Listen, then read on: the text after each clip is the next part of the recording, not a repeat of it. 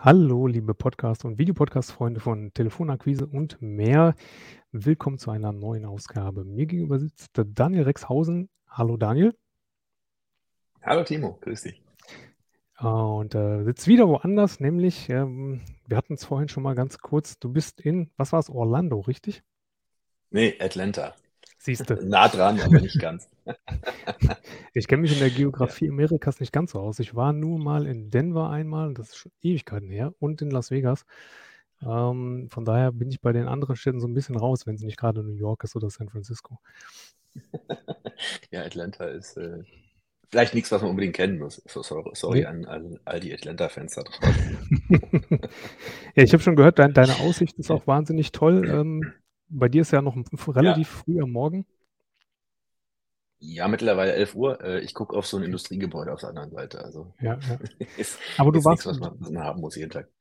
du warst ja aus einem anderen Grund in, in Amerika. Du hast da eine, eine, eine große Veranstaltung besucht. Erzähl mal ganz kurz was davon. Genau, ich war auf einer Marketingkonferenz, ähm, eine der größten der Welt mit 5000 äh, Teilnehmern. Ähm, war drei Tage in Las Vegas letzte Woche und da geht es so um ja, Marketingtrends, Entwicklungen, Dinge, mit denen man tut, Dinge, die man überlässt. Ähm, ganz viele auch mega erfolgreiche Leute da, die, die so ein bisschen erzählt haben, was ihre Perspektive auf die, auf die Dinge ist. Also Mhm. unter anderem, gesagt, Mar- Wahlberg war da, äh, Tom Brady war da, also war schon, war schon richtig was los. Ja, Gut was geboten. das ist, äh, klingt schon spannend. Das ist auf dem Messegelände nämlich angewiesen, ne? Mm, Nee, im MGM Nee? Grand, also das ist so ein, so Ah, ein Hotel, in so einem, Hotel. da wo die. Boxkämpfe stattfinden, so ein riesen Veranstaltungsraum. In, Ja, einfach in so einem Hotel, das muss ja, ist natürlich auch witzig, ne? passen Also auf in Deutschland so ein 5000 Hotel, hast Leute rein. Veranstaltungsraum, äh, genau, da gehen da 500 Menschen rein, in den USA hast du halt einen der Raum, da gehen mal 5000 rein. 1000 der war, der war noch nicht voll, der Raum. Irre, irre. Na, alles ein bisschen Als ich damals in, in Vegas war, also ich bin, bin äh, auf der auf das ähm, auf der Automesse gewesen, auf der SEMA, SEMA, genau. immer. Ja, das ist auch immer sehr spektakulär. Ähm, ja, wir hatten uns heute ein, ein, ein Thema vorgenommen. Was sagst du? Definitiv ist SEMA spektakulär, also Ja, ja, total. Ähm, wenn man auf viel verbranntes, steht. viel, ja, und auf Schnelles und so, viel verbranntes äh, Gummi riechen mag. Ich Ja. habe tatsächlich habe ich so ein Stück, so ein Stück Profil habe ich mit nach Hause genommen, von welchem Reifen auch immer. Das ist irgendwann beim Driften Warum abgeflogen. tut Das man lag, sowas? das lag abseits der Warum Strecke und dann habe ich es mitgenommen. Als Souvenir. also jetzt zu Hause in deinem Setzkasten hast du ein Stück Genau, Gummi. ich habe ein Stück äh, Reifengummi von irgendeinem Auto, von dem ich nicht mal weiß, welches es gewesen ist. Sehr schön. Ja, wir hatten uns heute ein Thema vorgenommen. Ähm, das geht so ein bisschen in die Richtung, kann man Vertrieb, kann man Akquise, kann man ähm, das lernen oder wird man dazu geboren? Und ähm, das finde ich ist eine spannende Frage. Ich würde mich zum Beispiel nicht als geborenen Vertriebler bezeichnen. Und jetzt frage ich dich, würdest du mich zu einem machen können? Spektakuläre Intro, die du hier stellst. Okay, ka- kann man aus äh, Timo Wolters einen Vertriebler machen? Ist die Frage, ne? Ja, genau. Also, ich würde ein bisschen differenziert antworten. Es gibt ja keine Ja- und Nein-Antworten. Äh, grundsätzlich ist so, dass wir im Vertrieb, da würde ich dann ganz gerne auf das Thema, was wir letzte Woche hat- hatten, mal zurückkommen, die Mhm. unterschiedliche Rollen im Vertrieb. Ja, und nicht jede Rolle erfordert den gleichen Art von Menschen, sondern wir haben, damit wir mal ganz einfach stricken, die Wahrheit ist natürlich wie immer ein bisschen komplexer, aber als wir ganz einfach stricken, haben wir diesen Opener, haben den Closer und haben den Farmer. So, Opener halt vom, vom Typ ein bisschen extrovertiert, quatschen Leute an, da fehlt vielleicht so ein bisschen an der Verbindlichkeit und der Nachhaltigkeit. Aber das sind so diese tausend Sassas, die so, ja, alle Nase lang jemanden anquatschen, ja, kennen wir alle.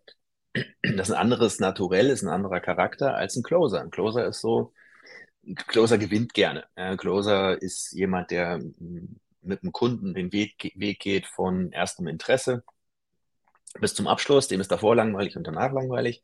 Aber dazwischen schafft das dem, dem Kunden die, notwendige, ja, das notwendige Vertrauen aufzubauen, dass der Kunde das äh, Geld anvertraut und dann eben mit dem Unternehmen, für das der Closer arbeitet, zusammenarbeitet.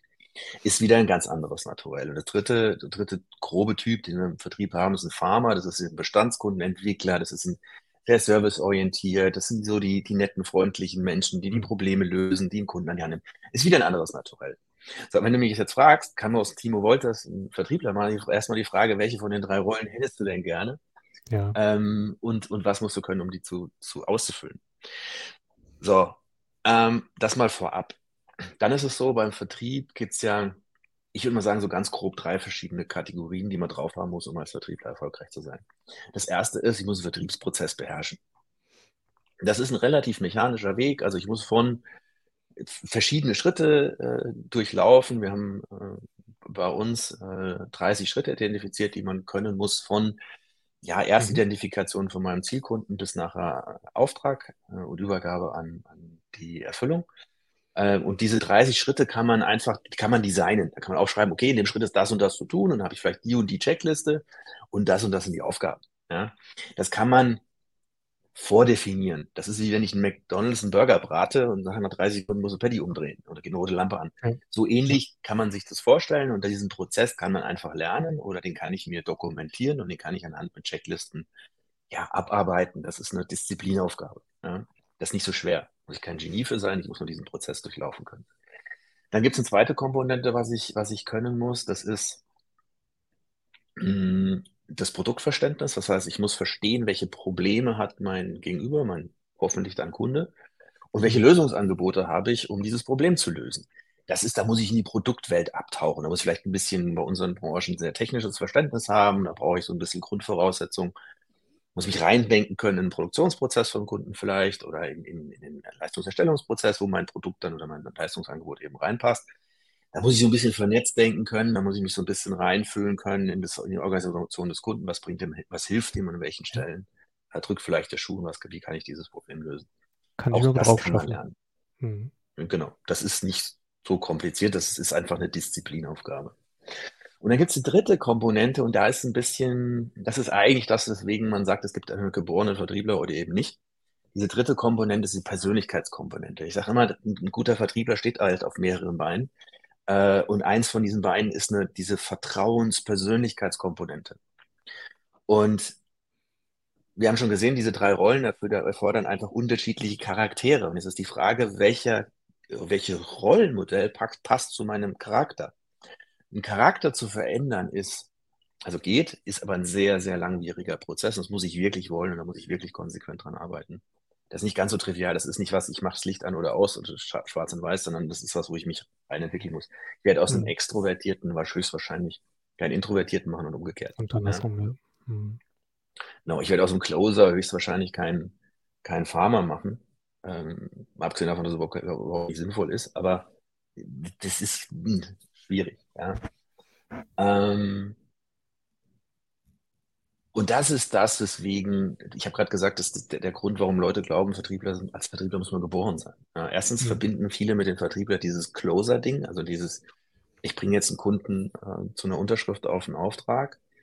Mm, das ist aber nur eine Rolle im Vertrieb und je nach Organisation eben vielleicht sogar die, die kleinste von, vom Arbeitsaufwand. Ähm, aber das ist so dieses, dieses Bild, Verkäufer. Was man hat. Ja. ja dieser Tausendsasser, der da im Anzug reingerauscht kommt mit der Rolex und dem Kunden, äh, Kunden einen Kulini in die Hand drückt und sagt, mach mal da unten rechts, unterschreib mal. Mhm, das genau. ist das Rollenverständnis. Ähm, so, und da geht es natürlich, es gibt Eigenschaften, die, die ich brauche oder die mir es leichter machen, diese Rolle auszufüllen und erfolgreich auszufüllen. Wie war das bei dir? Warst du von Anfang an ein guter Vertriebler? Katastrophe. Ähm, also tatsächlich Katastrophe. Ich war, also sagen wir anders. Ich war immer ganz gut, wenn ich jemandem gegenüber gesessen habe, mit dem ich ein persönliches Gespräch führen, führen konnte. Mhm. Ja? Mhm. Ich bin kommunikativ, ich bin, kann analytisch denken, ich kann mich in Problemsituationen des Kunden reinversetzen und ich kann Vertrauen aufbauen. Das heißt, wenn ich da gehockt habe, ja, dann war ich meistens ganz gut im Kunden ja, das Vertrauen zu geben, zu sagen, hey, wir machen das und wir kriegen das zusammen hin. Das ist eine Grundvoraussetzung oder was, was ich vorher gelernt habe. Das konnte ich auch nicht immer, aber das ist das, was ich, was ich in meinem vorherigen Berufsleben gelernt habe. Und dann kam eben dazu, okay, ich, wenn ich, wenn ich unternehmerisch das erreichen will, was ich unternehmerisch erreichen will, also mein Ziel ernst nehmen, dann muss ich diese Vertriebsrolle, ich sage jetzt mal aktive Marktbearbeitung, Umsatz generieren, Kunden generieren, muss das können. Und ich komme ja klassisch eher aus der Marketingperspektive. Marketing sind so in der Welt, aus der ich komme, immer die mit den bunten Bildchen und die Strategie malen und tolle Konzepte bauen und so ein Kram. Ähm, also eher so ein bisschen, ja, Branding, ja, was man so mhm. gerne hat, was so ein bisschen schwer messbar auch ist. Und dann stößt du auf so eine harte Vertriebswelt, wo du einfach sagst, Kunde hat gekauft oder nicht, schwarz oder weiß, Erfolg, nicht Erfolg. Und du kannst es knallhart messen. Marketing ist oft sehr ein bisschen, ja, ein bisschen weicher, ein bisschen unverbindlicher. Vertrieb gibt es nur gewinnen oder verlieren. Zweiter mhm. Platz im Vertrieb ist, ich habe verloren, ich habe den Kunden nicht gewonnen. Also piep egal, ob du Zweiter oder Achter bist, du hast den Kunden nicht gekriegt. Du hast den Kunden nicht überzeugt. Du hast verloren, Punkt. Ja. Das ist das, was ich auf der einen Seite so lieber im Vertrieb, was aber natürlich auch, ja, muss man mögen. Sag ich mal, ja, brauchst du ja, ein bisschen, das muss dich motivieren, dass du mal äh, auch verlieren kannst. Ne? So, und ich komme aus dieser Marketingwelt und dann ging es jetzt darum, okay, wie, was mache ich mit dieser Vertriebswelt? Und ich wusste, ich muss beide Kompetenzen beherrschen, um aktiven Unternehmen zu entwickeln. Und habe ja. dann eben, da war ich so Mitte 30, an sich schon, schon habe gut Geld verdient und war eigentlich auch erfolgreich und habe gute Sachen gemacht. Aber ich habe gewusst, ich muss diesen Vertrieb lernen. Ja, und dann habe ich mir, glaube ich, so mit die härteste Schule ausgesucht, die man so machen kann äh, im Vertrieb. Ich habe ähm, Werbung verkauft an Kleinunternehmen und zwar oder kleine und mittlere Unternehmen. Ja. Und zwar in so einem Hochfrequenzvertrieb. Also Produkt standardisiert 2000 Euro bei einer Kooperation mit einer, mit einer großen Supermarktkette. Also jetzt nicht die Einkaufswagen, aber was, was, was Cooles. Ähm, und da ging es darum, du hast 30, 40 Termine in der Woche und du hast eine Stunde Zeit für einen Termin, du musst aber noch fahren dazwischen. Also ich habe um 11 einen Termin mhm. und um 12. Das heißt, ich weiß, ich brauche wahrscheinlich eine halbe Stunde Transfer. Ich habe von 11 bis 11.30 Uhr, um mein Gegenüber davon zu überzeugen, äh, einen Vertrag mit mir zu machen. Und ich musste alles können. Also ich musste auf der einen Seite das Opening dafür machen, das hätte meine eigenen Termine generiert. Ich musste das Closing können, das heißt, ich musste beim Kunden hocken, dem erklären, was ja. da passiert und Probleme verstehen und das Vertrauen aufbauen, dass er mir 2000 Euro anvertraut. Und ich musste danach auch dafür sorgen, dass das alles umgesetzt wird. Ja. ja? Und da hast du ja quasi jede Rolle im Vertrieb einmal, einmal durchlaufen und du musstest jede Rolle, dann habe ich erst kapiert, wie komplex Vertrieb eigentlich ist, jede Rolle gut machen, sonst hat es nicht funktioniert. Und das Gute war, ich war selbstständig, das heißt, eben, wenn ich nichts verkaufe, habe ich nichts verdient. Das ja. heißt, der Leidensdruck, da erfolgreich zu werden, ist relativ groß. Definitiv. Ja, definitiv. War, war spannend. Ja, ja. Aber natürlich auch motivierend an der Stelle. Ja, oder auch eben genau das Gegenteil. Also wenn du, kann mich an eine Woche erinnern, da war ich irgendwo in Trier und hatte, keine Ahnung, 43 Termine oder sowas. Ja. Das ist eine Menge, ja, für, für fünf Tage. Und ich war fünf Tage in der Woche in, in, in Trier. Ich glaube, glaub, ich habe zweimal was verkauft. Ah, okay. Und wenn du weißt, du hast 41 Mal nicht verkauft und du hast die Hotelkosten, du hast die Fahrtkosten, dein Auto ist, muss getankt werden. Boah, das ist schon, das ist schon hart. Und das ist, wenn du, wenn du ich sag mal so Richtung Donnerstagabend, Freitag gehst und du weißt, du hast jetzt mal 30 Mal nicht verkauft, dann steigt der Druck. Hm, ich glaube, ja. das kennt jeder von uns. Wenn du so, du, du kommst dann so in so ein Gefühl rein, so nach dem Motto, heute habe ich noch nichts gerissen, ja, heute muss ich. Oder diese Woche war nicht so gut, jetzt muss ich. Und wenn du musst im Vertrieb, man sagt immer, Kunde riecht das. Mhm, also ja. wenn du, wenn du, wenn du mit einem Zwang da reingehst und sagst, ich muss jetzt unbedingt verkaufen, ja, weil sonst habe ich eine Verlustwoche. Oder sonst verdiene ich die Woche nichts. Oder sonst lege ich die Woche drauf.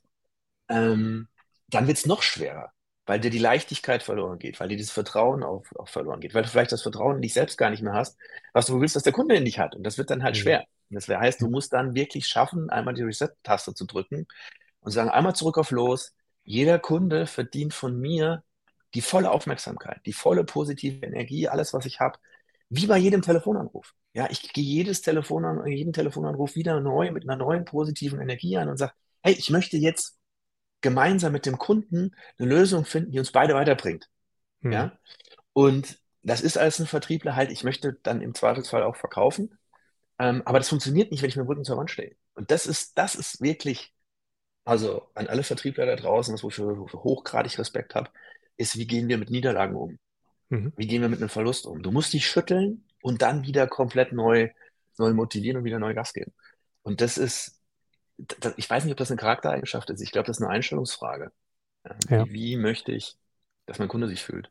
Die muss man sich auf jeden Fall immer wieder vergegenwärtigen. Ne? Also ich höre auch so ein bisschen raus, dass hm, es gibt gibt diese 3 Stränge und wahrscheinlich ist es so, dass, ähm, der eine dem liegt das das 'n bisschen mehr, der andere geht mehr in die Richtung, ähm, und dann ist der Rest letztendlich wahrscheinlich, äh, 'n großes Stück, äh, Übung und Praxis, ne?